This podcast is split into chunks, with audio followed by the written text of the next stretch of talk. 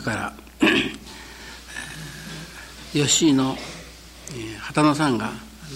毎朝お参りしてみえます。今日お参りしてみえて親父にして親父がよく言われる新人の手応えという手応えのある新人をしようとおっしゃるが大体手応えとはどういうようなことでございましょうかというお伺いがあったんですけれどね。さあそれは私は説明はできんばいと言って申しましたことでございます。手応えというのはお願いをするおかげをいただくということが手応えじゃないと思うんですね。なぜかというともうね、えー、人間氏子が願ったそのことが願った通りに神様はおかげをくださるわけにはいかんからです。だからおかげを受けた時が手応え。というのではないのです。いやむしろ右と願って左といったような時ほどご神意のある時でありご神願がその中に込められておる時である。ですから手応えというものは説明ができないよというわけなんです。皆さんどうでしょうか、ね、例えばああれは中心蔵の山坂街道でねあの獅子内官兵衛が鉄砲玉あのところがありますよ、ね、確かに手応えあったりとと。確かに手応えがあったんだ。ところが獅子には当たらず人間に当たったというわけなんですね。だから言うならその距離の離れたところのものをこうやっているのであるし打つのですから当たった方か分からんはずだけれども当たった時には確かに手応えがあるわけです。ものらしいですね。私手打ったことないか分からんけれど、ね、当たったらねそこ空間のもんです。それがこちらにも響いてくる伝わってくるんです。手応えってそんなもんだ。だからなら極年なら極年をさせていただいてもいちいち神様がご返事をくださるわけでもなからなければ物言うてくださるわけじゃないんですけれども今日のご記念は神様が一つ一つ合点しながら受けてくださったといったような時があるでしょう。ね、何かいくら願っても願っても神様が知らん顔してなさるといったような感じの時もあるんです。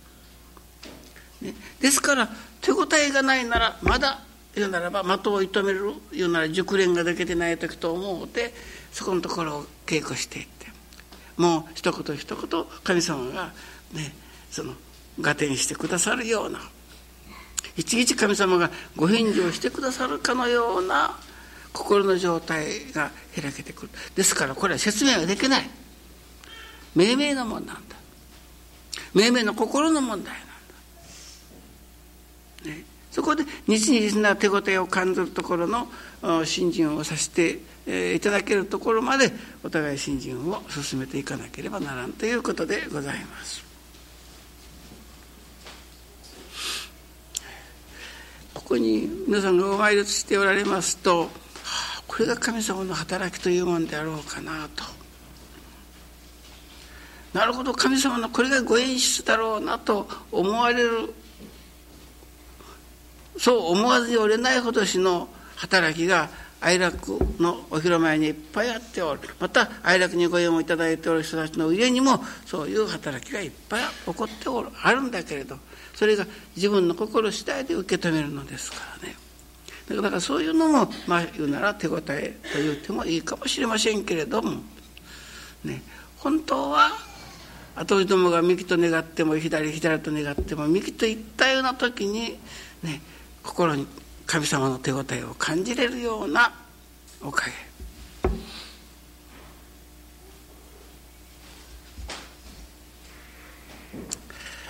これにはねやはり、えー、教祖様が5番年の頃を教えられたという、ね、信心に磨いてくると神様のお試しがありますぞと。用心しなされやというふうに教えられたということですがそのお試しをお試しと感じられる。分かるからそれをお試しとしてそれをどっかいとこう受ける心もできてくる。それが分かっていないと、ね、信心しておってどうしてこのようなことが起きてくるであろうかということになってくる。これではおかげにならん。今日も「生きから」というちょうど1年前にお参りをしてがんだというのでお願いに来ておかげをいただいてそれからこうその症状がなくなって医者に見たところがもうがんの毛もなかったとか。でおかげで1年経ったところが最近10日こう、まあ、ちょうど1年前のような症状が頭やら首やらこう肩あたりからそんな症状が感じられる。それで今日またお参りをしてきたわけですがちょうど4時のご記念前でしたからちょっと待ちなさい。4時のご記念をいただいてきなさい。4時のご記念でそのことを神様によくお願いをしてあげるからねと言ってまたしてご記念に入ったんです。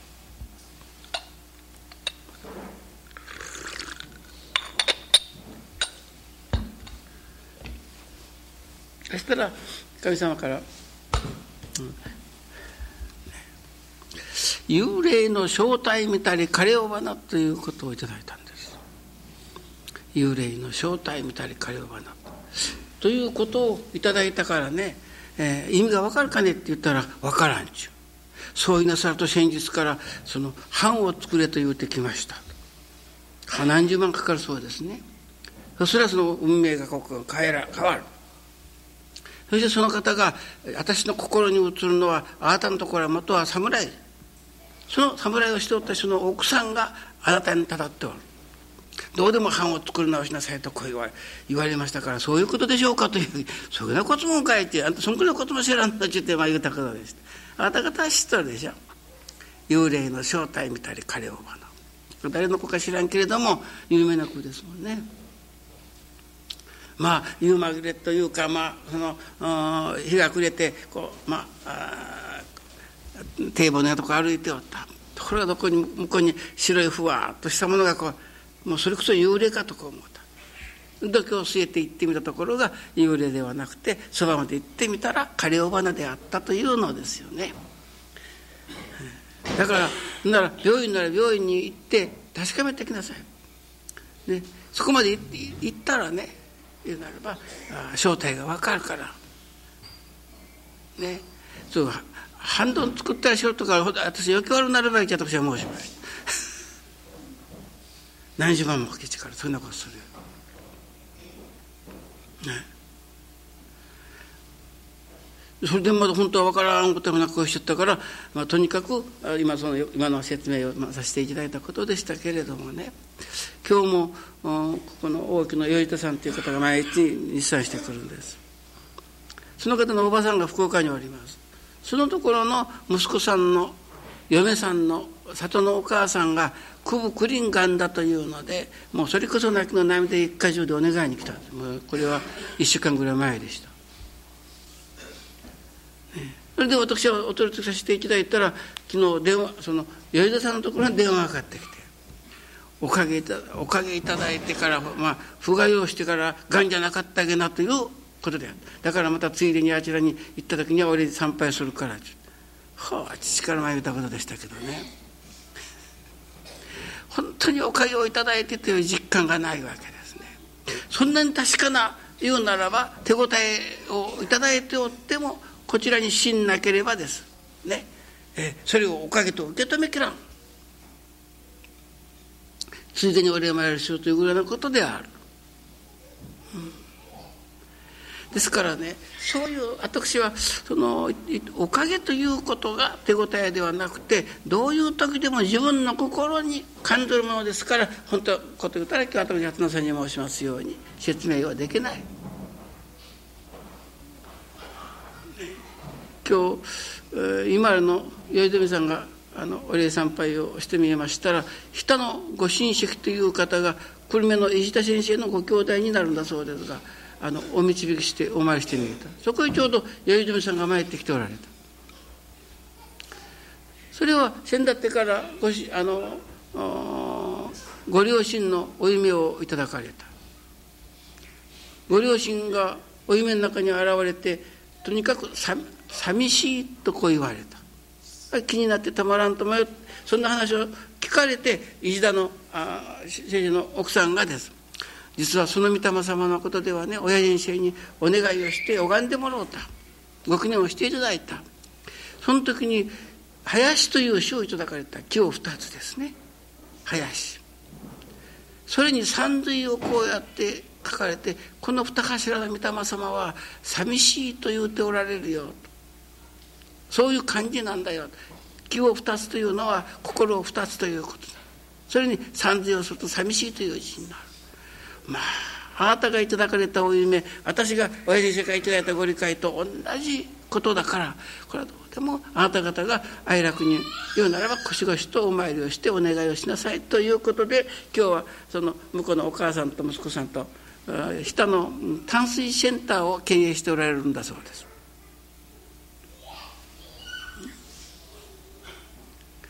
そのことの、まあ、お取り次ぎをさせていただいて、頼朝さんもご親戚ですから、伊万里と下じゃからそんな電話かけ合ってから話し合って、ここに参ったわけでもないのに、まあ、石田家とその下のご親戚の方と頼朝さんが3家が揃うて、そのお御霊様に玉くじをあげられることができた。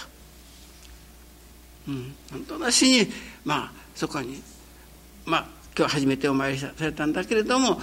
なるほどその手応えを感じられたのではないでしょうかね。今日弥生さんが見えましたのは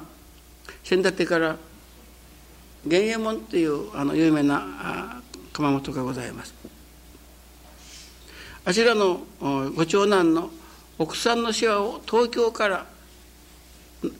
中ほどなさることになった。そのお礼にというて今玄右衛門が売り出しておる日本の食器というね今ここに大きな箱が2つ3つ来て150万円だそうです。もうその150万の今食器が飛ぶように売れるそうですよ。この頃ちょっと展示会を福岡でなさった時だけだけどもあっという間に1億円遅れたって言うんです。まあ随分この頃やっぱ金の値持ちがなくなったとはいえねもちろん15脚分ですね。こういうものが15もういろんな食器が15脚分それを15人のいろんな15のいろんなまあさまざまな食器が揃えてある。今日一箱開けて見せてもらいましたがそれはもう本当にもうやはりもう見るものだと。これやはり愛楽人の宝のようなもんだねと言って、あ、ちらの方へ切り箱一つ切り箱が入ってる。と紐がかかって。こちらにお世話振ったのがそうです。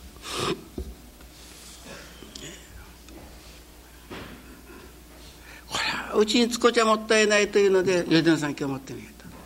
そして親してまた一度驚くことがございます。これは東京のそのお世話なさったお嬢さん娘さんの方の方からお礼が届きました。というのがなんと金光というおみでございました。まあ金光という岡山にはならないと広島かどっかの酒らしいんですしかもこんなひょうたんに入ってそれを一対そのお礼にと言っていただいたのがこれはもういかに信心のないものでもこれは金光様のおかげでまとまった金光様のおかげでこれからもおかげが感じずには折れないような働きがそこにある。ね。皆さんも金光なんていうお酒見たことなかでしょ。ね、弥生さんが金光様を信心しなさる件です。金光と言ってわざわざ探されたというわけでもないらしい。ただ器が見事なひょうたんに入っておるというのでそれを一体お礼に東京から送ってきたのだ。これもだから次の月の朝にお供えしたいと言っておられました。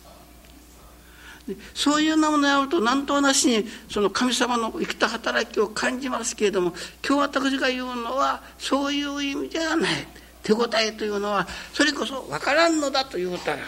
説明はできんのだけれども自分の心に感ずるものだ昨日は佐賀支部の五代春の五代祭を私訪問させてもらいましたこんなこといつもあってまたいかんけれども昨日あちらへも着いた途端にあちらのご主人があ自動車から降りた途端に「親父に仕事だけがございます」ってどどういうことですか?」って言ったら「ただいま母がお国替えのおかげをいただいたというのです。まだ上に曲がらない。降りた途端これは帰って気がついたんですけど私のこの時はもう絶対止まらんことになっとるとです。ところが亡くなられたと同時にこれが止まっとったです。修行さんが持っていっちゃうけんこれはもちろんこれを引っ張っちゃったかどうかでしょう。固まったでもありましょうけれどもその時間に時計が止まっとった。まあ言うなら手応えを感じますね、そんならまあとにかくまあ伏せるというわけじゃないけれどもねまあ、お医者さんが見えるまでそのまましておいてそしてもうお祭りの時間ですからお祭りお祭りで当たり前と奉仕させてもらいましょうと言うて2時からのお祭りをまあ今日先ほどあの秋永先生が昨日は見えとりませんでしたから奥さんが見えとりました。奥さんが帰ってから話したのでしょう。もう今日はもう言うならば天やわんやというところでしょうけれども親人生のご祭祀のもとにご大祭が使えられたが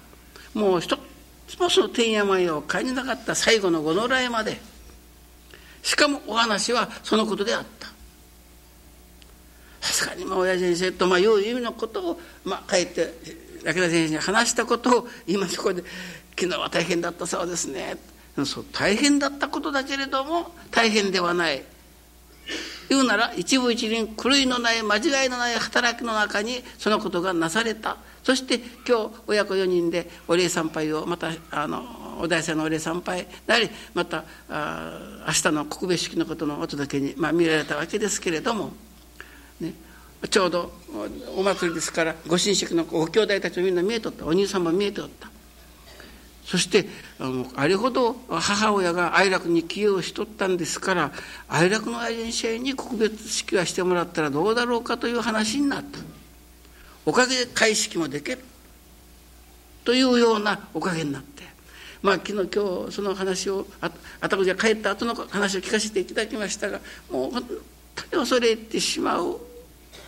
と数え年の90歳で終わりになった。母がもうもう常日頃誰天ご迷惑かけんごたるお国替えのおかげがいただきたいというのが私の願いと言うとられた。お食事をされながら脳一軒だったそうですか。らお食事しながら。そばにあの一人息子のお孫さんがおりますのが「ね、おばちゃんおばちゃん」と言って抱きかかえたままそう抱きかかえながられながら亡くなられたと。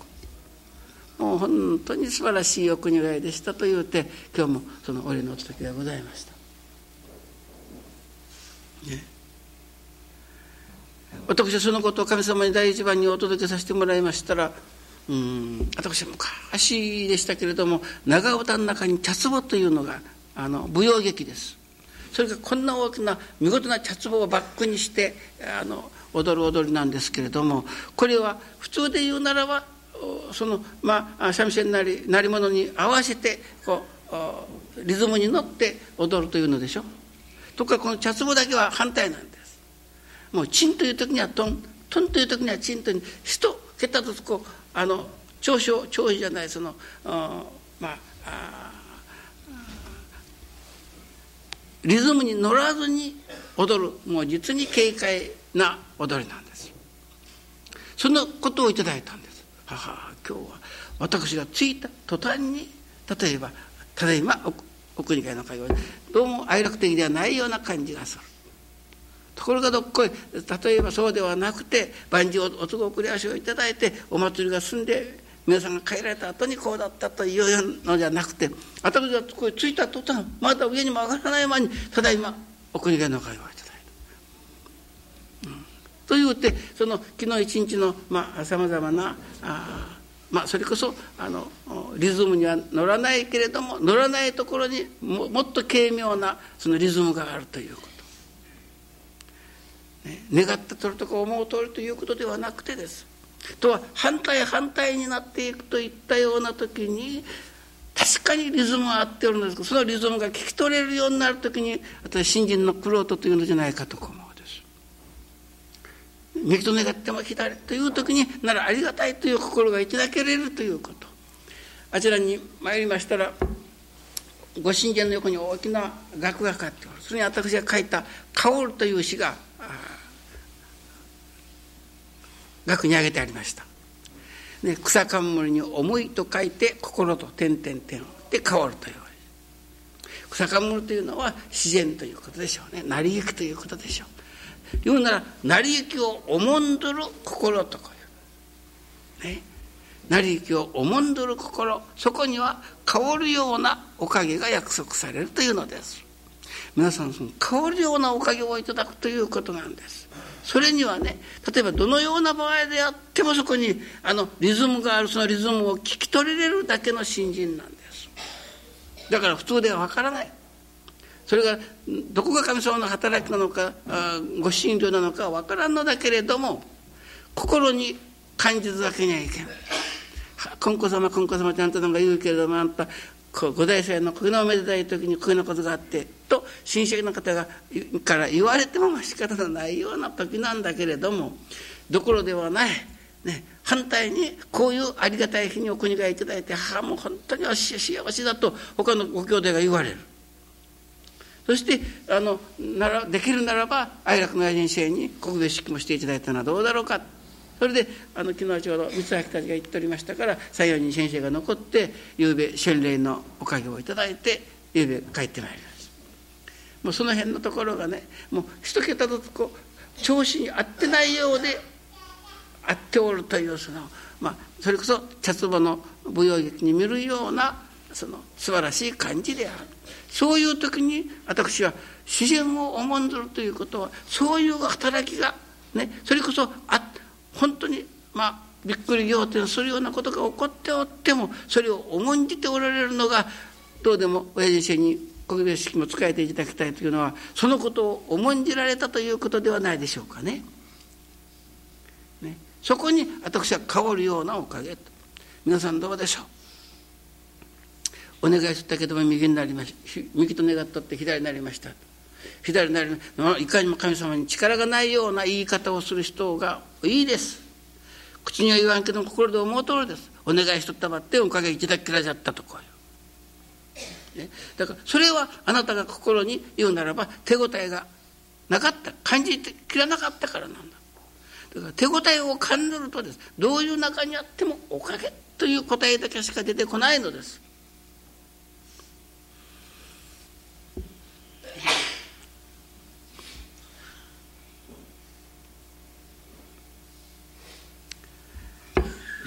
自然を私は昨日、えー、お祭りの後に皆さんに聞いていただいたお話の中にここに「香る」という詩があるが、ね、自然を重んどる心というのは、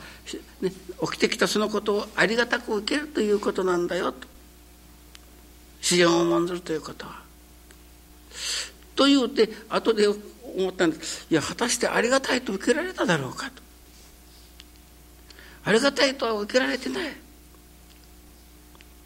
ね、ただ重んじることはできる。神様の働きに間違いはないとは思うけれどもやはり肉親の情である。たとえ90になられてもやっぱり親との言うならばお別れである。そこで私は今朝今日研修の時に皆さんと話し合ったことですけれども死ぬということがねこんなに悲しいことではないありがたいことなんだお礼を申し上げねばならないことなんだあの世のへの誕生なのだというようなことがもう少し実感的に感じられるような愛楽年によるとそういう観念が変わってくるようなあ表現とかおかげがいただけんもんだろうかねというて話したことです。やっぱ観念ですからだんだん教育を受けていくと変わってくるんです。ね、どうですか戦争戦争中はね、それこそこれも仙台大学の正岡のセリフじゃないですけれども、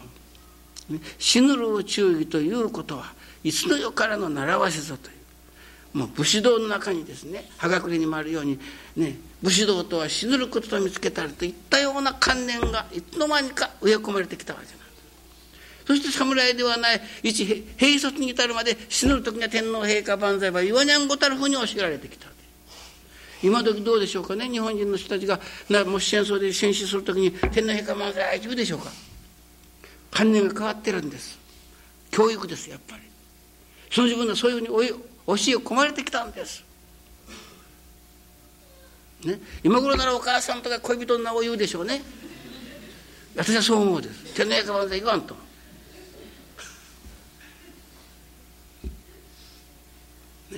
ですから愛楽面に基づいてです。もうこれはこんなにもありがたいことなんだめでたいことなんだと。それは肉親の情として別れることは悲しいけれども